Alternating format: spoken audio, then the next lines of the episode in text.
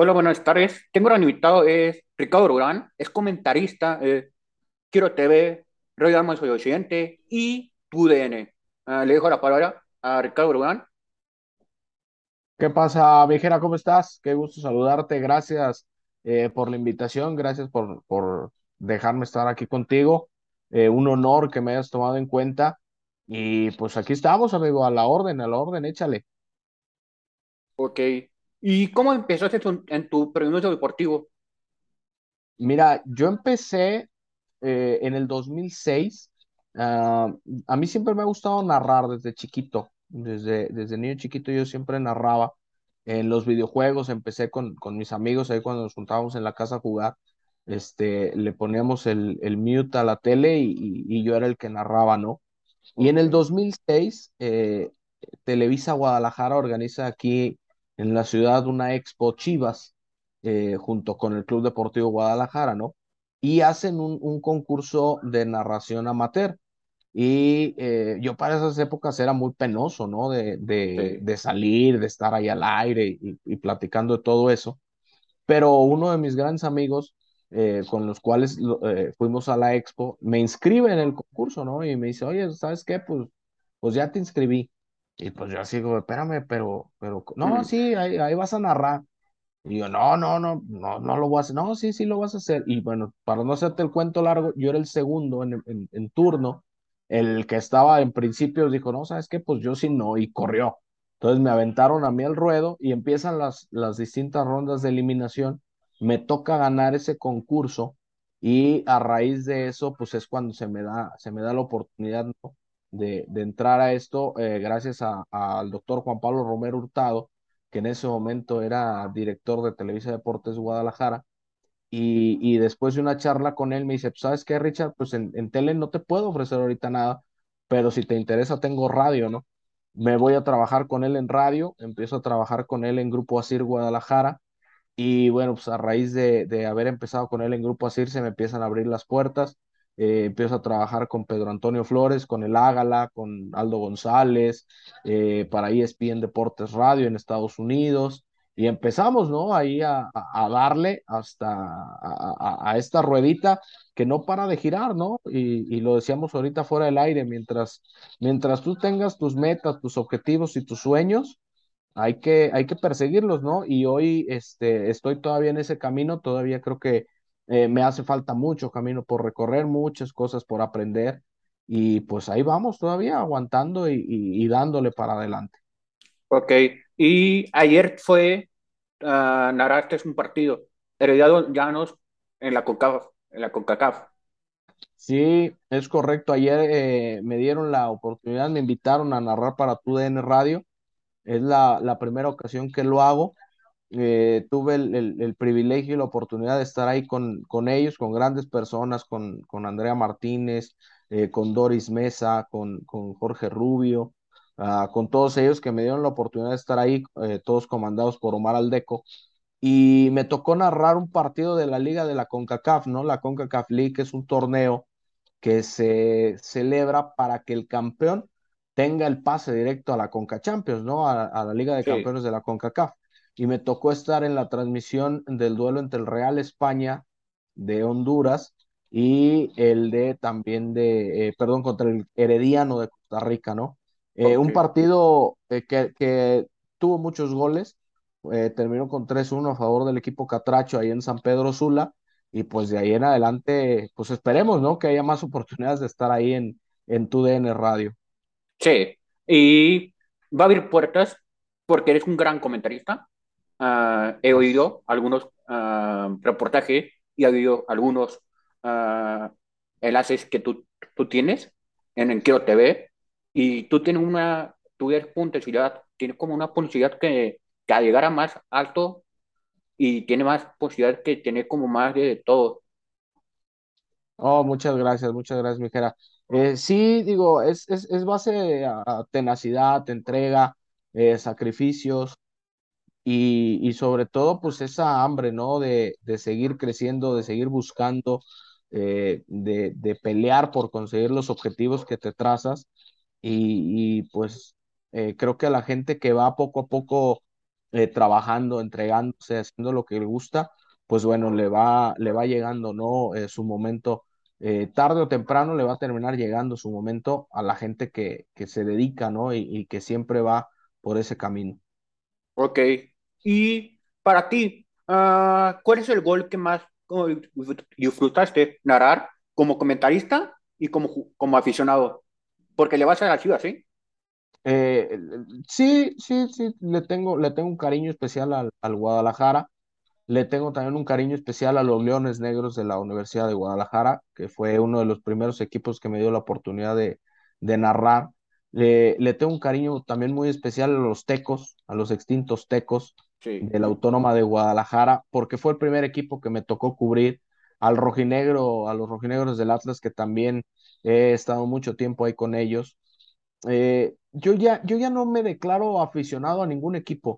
O sea, yo ya me declaro aficionado al fútbol porque he vivido momentos importantes con muchos de ellos, ¿no? Por ejemplo, y te doy un contexto rápido, mi primera transmisión en, eh, profesional la hice con los Tecos, la hice en un Tecos Chivas, estando yo como reportero de cancha, eh, donde me tocó a mí comentar un gol de Lalo Livingston contra, contra Chivas.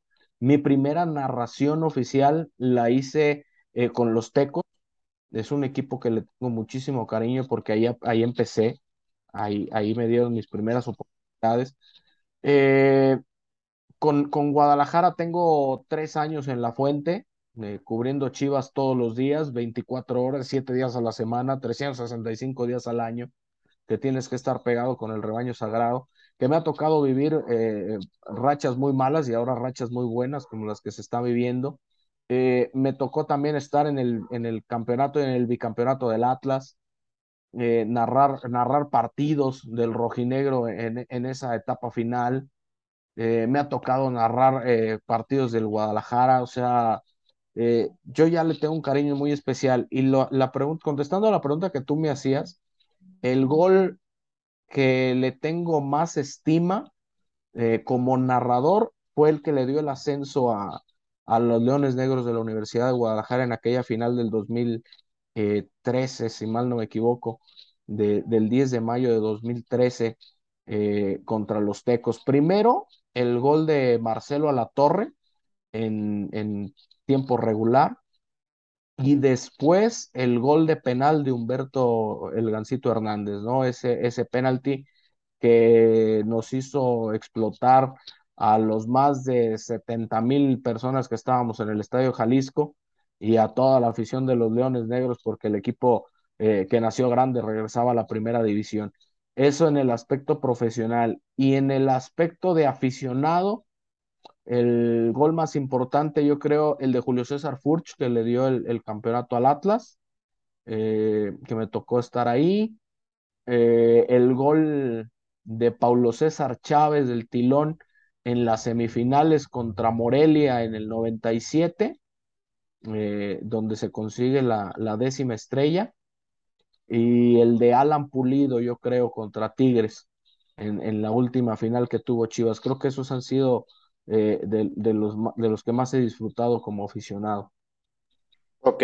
Y el mejor Furs eh, no fue en el contra Pazuca. El de, Fur no, el de Furch fue en el primer campeonato en casa, en el Jalisco, contra León. El de la tanda, el de la Ah, tanda sí, de sí, sí. penales.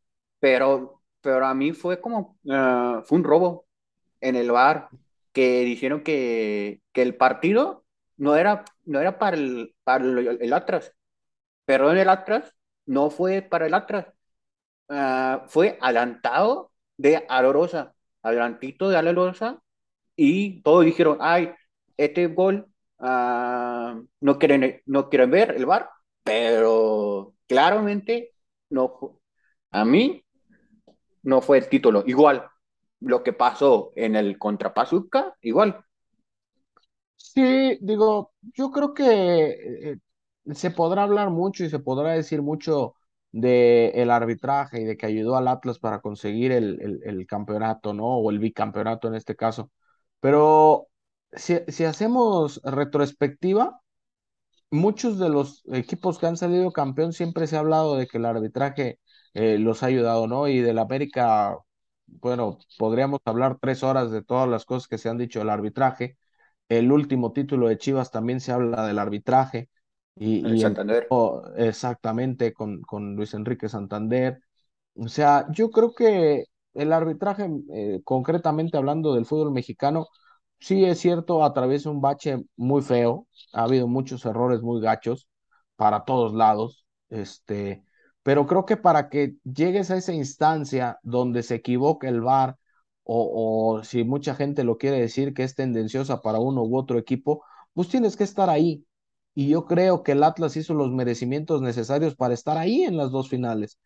Que si en los cuartos de final y en las semifinales hubo eh, decisiones dudosas que se terminaron marcando al favor del rojinegro, también es posible. Pero, pero para que haya esa, esa posibilidad de error, es porque tuviste que hacer algo para que estuvieras ahí en ese momento y en ese lugar. Ok. Y la falta que, que fue, ah, aparte, ah, con de- ah, Dineno, no sé si te, si te acuerdas Sí, el sí, sí, golpe donde le, donde le rompen la nariz a Dinero. ahí a mí era penal. Sí, de acuerdo, este, era penal, era falta. eh, yo también comparto la opinión contigo. Desgraciadamente creo que eh, lo que nosotros opinemos a la gente del arbitraje le va a valer este gorro porque pues Sí, ellos terminaron por marcar otra cosa, ¿no? Pero yo estoy de acuerdo contigo, para mí sí era, sí era penal, sí era falta y se me hizo increíble que no se la quisieran marcar a, a favor del conjunto de Pumas. Severaro. Sí, sí, sí, sí, sí. o sea, son, son de esas cosas eh, que uno a veces no entiende, ¿no? Y, y, por ejemplo, hoy vemos eh, arbitrajes que cometen errores eh, infantiles, ¿no? O que te marcan faltas que dices, a ver, si tú, si tú jugaste fútbol en algún momento, debes de saber cuándo hay o cuando no hay intención. Y, y te, y te voy a poner el ejemplo más claro, la de, la de Cendejas el, el, el otro día con el América, contra Guido Pizarro en el partido contra Tigres. Sí, era Si, roja. si lo vemos, es que ahí te va, si lo vemos cuadro por cuadro, vas a ver la plancha y vas a decir, no, sí, lo fue y lo planchó. Pero si tú ves toda la jugada en velocidad normal, aprecias cómo Cendejas pisa el balón y el giro del balón hace que el pie vaya al, al, al, al tobillo de Pizarro. Entonces es donde entra el famoso criterio arbitral que nunca ha existido y que nunca se han puesto de acuerdo en qué se va a marcar y qué no. Y te voy a poner todavía un caso más, más concreto y más claro. Un Rayados contra Santos en las primeras fechas de este torneo Apertura 2022, donde en el minuto 88 hay un jalón de Monterrey a Santos en el área de Monterrey y hay penal para Santos. Y en el minuto 89 hay el mismo jalón de Santos para Monterrey en el área de Santos y el árbitro dice no es penal. Y dices, a ver, hace 30 segundos marcaste un penal igualito y ahora 30 segundos después dices que esto no es penal. O sea, es el famoso criterio que a veces ni el mismo árbitro se pone de acuerdo. Sí, es dudar. Sí, sí, sí, o sea, es, es, es verdaderamente ridículo lo que a veces pasa en, en el arbitraje mexicano. Sí. Y, y para ti, ah, Ricardo, ¿tiene un plano por esto para cumplir en este año como en ámbito profesional? Ah, pues mira, yo siempre dije, desde que tuve la oportunidad de regresar a, hacer lo que me gusta, que es, estar en el mundo del periodismo deportivo, que yo siempre me veía eh, eh, narrando un partido de mundial. Eh, sé que todavía faltan un par de meses para que se, juegue este mundial de Qatar. No pierdo la esperanza de que por ahí pueda llegar algo. Yo creo que ese sería el objetivo a corto plazo en este 2022 para, para conseguir. Que si no se consigue, pues tampoco me va a quitar el sueño, ¿eh? Me va a motivar para que en cuatro años pueda conseguir esa meta. Sí. Ya para cuatro años ya estamos en México. Ah, los partidos en, en el estadio del Akron. Va a ser, y tú sí, vas a sí. estar reporteando, ah, si se da Dios, ah, y estar ahí como reporteando.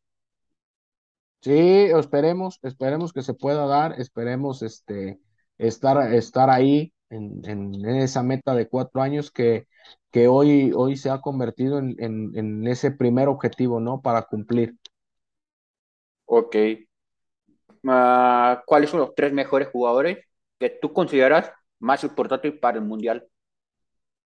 Para el Mundial de Qatar, a ver, los tres jugadores más importantes, yo creo que tienen que ser eh, las dos grandes superestrellas, ¿no? Eh, Lionel Messi, eh, para mí tiene que estar eh, como número uno. Mm, mm, híjole, es que escoger tres es, es, Son es cuatro. un, Te dejo un cuatro.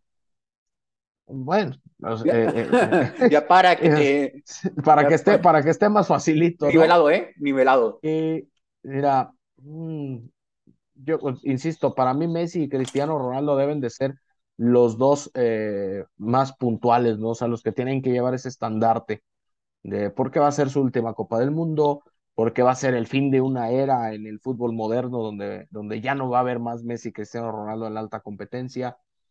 Eh, aparte de ellos dos, yo creo que Mbappé tiene que, tiene que lucir y pues ¿quién puede ser el otro? A ver. Eh, noruego, mm, noruego. Ah, no, va a ir al no, Mundial. no, no, no, Ay, Holland no va al mundial. ¿quién Eh, puede ser? Mira, a lo mejor, a lo mejor podría ser Robert Lewandowski por lo que, por lo que está haciendo en este momento con el Barcelona. Puede ser por ahí, quizá. Digo, ojalá que no, no llegue en buen momento, ¿no? Porque vamos contra ellos. Ojalá que no llegue en buen momento, pero creo que por ahí podría haber un, unas buenas cosas con él. Mm, mm, mm, ¿qué otro jugador podríamos decir así? No, pues no, no, la verdad es que ahorita no. No se me, no se me ocurre. Nadie, déjame ver, a ver, ahorita déjame ver así, así como de rápido todos los equipos y te voy a decir, a ver, cuál más o menos se me podría acomodar. Mm, mm, mm. Pues mira, quizá en Bélgica podríamos ver a alguien que pueda destacar, mm, pero no, yo me, voy a quedar con ellos tres, me voy a quedar con Mbappé, me voy a quedar con, con Cristiano Ronaldo y con Lionel Messi. O sea, no creo que haya muchos. Pues también podría decirte que Neymar, pero ya Neymar ya no sé si qué tanta fe le pueda tener la gente, ¿eh? Sinceramente. Ok. ¿Y qué consejo le darías a un joven, a un joven que quiere incursionar en la narración deportiva? Híjole, este, yo no me considero eh, todavía una voz autorizada para, para dar consejos, ¿no? De esa índole no he hecho nada. Eh, pero yo lo que más le podría recomendar a cualquiera que se quiera dedicar a esto es que se tiene que preparar eh, tiene que estudiar, tiene que eh, eh, enfocarse en trabajar muy duro, en trabajar muy fuerte, en, en tener sus objetivos muy claros, en no desanimarse, porque esto es, esto es un maratón, esto es muy lento y a muy, a muy largo plazo. Te, tienes que, tienes que estar preparado para tener sacrificios porque cuando tú estás en este mundo, muchas veces te tienes que perder cosas importantes, ¿no? Te tienes que perder cumpleaños, te tienes que perder fiestas, te tienes que perder eh, en algunas ocasiones hasta velorios de gente muy, muy cercana a ti. Eh, yo, por ejemplo, cuando nace mi hijo, mi segundo hijo, yo ese día en la noche estaba narrando en, en el Estadio Akron, ¿no? Entonces, este, eh, tienes que estar consciente de las cosas que tienes que sacrificar para estar en, en, en- en donde estés, ¿no? En lo que quieres lograr. Porque así es este mundo, así es este mundo. O sea, si realmente esto es lo que quieres, échale, éntrale con todo, dale para adelante, pero también tienes que ser consciente que tienes que sacrificar muchas cosas. Ok. ¿Y para, ah, cuál es el favorito para ser campeón en este año en Qatar? Yo creo que Argentina, para mí Argentina debe de ser el, el favorito. Ok. Para mí Argentina. Ok.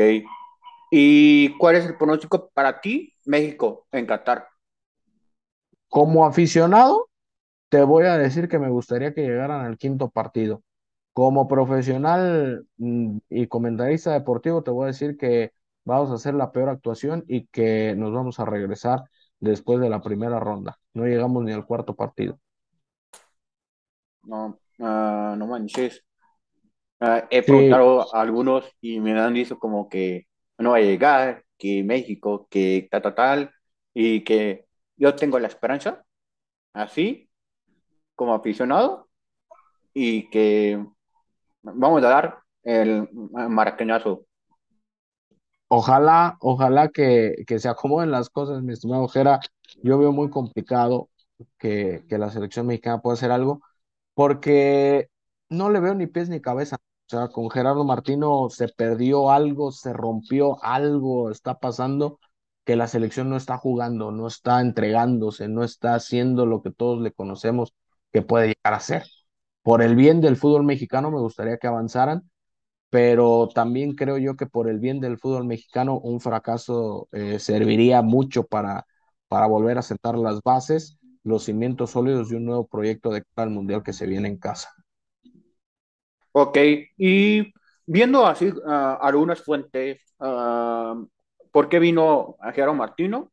Ah, algunos medios de Argentina que quieren como, que vinieron como para pagar, como tener más dinero, como que venir por ganar más dinero. Mm, desconozco cuál habrá sido el, proyecto que habrá ah, vendido eh, eh, Gerardo del Tata Martino para ser el técnico de la selección mexicana, pero sí me queda claro que hoy el Tata es el que mueve los hilos en, en la selección, ¿eh? O sea, después de lo que pasó con la salida de Gerardo Torrado y que el Tata hiciera eh, público en una conferencia de prensa, pues que no le había gustado y que no estaba de acuerdo pues me queda claro que, que él es el que lleva las riendas en muchas cosas de lo que sucede, ¿no? El hecho de no llamar a, Javier Hernández cuando es uno de los hombres eh, más importantes en la historia, que es una de las posiciones en las cuales siempre hemos batallado y que hoy eh, está sufriendo porque no te estás dando cuenta de que Raúl Jiménez no está en su mejor nivel, de que no tienes otro hombre de importancia y de peso como centro delantero mm, ya es un capricho, ¿no? El, el, el, el que el Tata no lleve al Chicharo Hernández y, y con eso me queda más que claro que pues él es el que, el que manda, ¿no? O sea, no hay mucho para dónde hacerse y, y pues habrá que respetarlo. O como se dice en el argot, se va a morir con la suya, se va a morir con la suya de no llevar al Chicharo. lleva, ah, en la MLS lleva 12 goles ah, ahorita en la temporada, 12 goles en Chicharito. Y aparte, algunos medios dicen que, que uh, Jero Martino ya, uh, ya dio, como dicen, ya, ya quiero irme, uh, rechazó el contrato. No sé si tú, tú sabías que rechazó el contrato uh, uno después que, que, se fue Jero Martino. Dijo, hey, ya, ya no quiero ser el, el, entrenador de la Sociedad Mexicana y rechazó el contrato. Y, y algunos medios que, que en la Federación Mexicana, hey, Jero Martino, quédate para Mundial y ya después ya veremos qué pasa. Uh, y hasta 2026, uh, con, uh, hicieron un contrato hasta 2026. Mm, mira, desconozco si haya rescindido su contrato el Tata o no. Eh, yo lo último que supe y que fue desde que se contrató a Gerardo Martino como, como entrenador nacional es que tenía un contrato por cuatro años, es decir, por el ciclo mundialista. Y su contrato expiraba después del silbatazo final del último partido que hiciera México en el Mundial de Qatar. Si de ahí en adelante lo quieren renovar o no lo quieren renovar o van a buscar nuevas alternativas, pues ya será chamba de los que estén allá adentro. Yo desde afuera eh, de selección, yo te puedo decir que no se le ve interés al Tata por quererse quedar. Pero la afición no quiere. No, no, no, me queda claro que la afición tampoco quiere y si por la afición fuera ya, ya ni siquiera estaría como entrenador nacional. O Pues ya, sí, no, se- ya se hubieran traído a otro. pues sí, ahí está el Pío Herrera, el, el Tuca Ferretti, Ahí está el Piojo, está el Tuca Ferretti, está el mismo Diego Coca, que ya lo andaban mandando como técnico en Nacional, está Nicolás Larcamón, este, igual, ah, eh, empiezan a sonar muchos, muchos nombres, ¿no? igual el de Pazuca, el técnico del Pazuca Guillermo Almada también ahí está sonando. estaba en las posibilidades, en las cuatro posibilidades Uno era la Caramón, dos era uh, el Pío Herrera, uh, el Almada, y el, el cuatro es el que así. Sí, sí, sí, sí. O sea, hay mucha, hay mucha gente que está candidateando entrenadores para tomar las riendas. En algún momento hasta Matías Almeida llegó a sonar como, como posibilidad de tomar las riendas de la selección mexicana. Eh, la realidad es que es una silla muy caliente, la del Pues sí, tricolor, y, y pues a- el que llegue debe de tener las credenciales para estar. es como, es más fuerte la selección mexicana que el, nuestro presidente. Yo, mira, yo, yo el otro día lo, lo comentábamos, ¿no? Y, y entre broma y broma decíamos que esas son las dos sillas más calientes que existen en nuestro país, el de la presidencia de la República y el del banquillo de la selección mexicana de fútbol. Ok. Gracias, uh, Ricardo, uh, por este podcast. Uh, quiero mandar saludos. Uh, No, a- agradecerte, agradecerte a ti, Mijera, por el tiempo, eh, insisto, por la invitación, por tomarme en cuenta para estar aquí contigo. Y bueno, pues eh, aquí estamos a la orden, lo que necesites, en lo que te podamos apoyar. Sabes que aquí, aquí cuentas con nosotros. Te mando un gran saludo, un abrazo y, y síguele echando ganas, ¿eh? Eh, siempre para adelante. gracias. Gracias a Ricardo Duan, es comentarista de TUDN, a Grama Occidente y Quiero TV. Gracias. Gracias, amigo, un abrazo.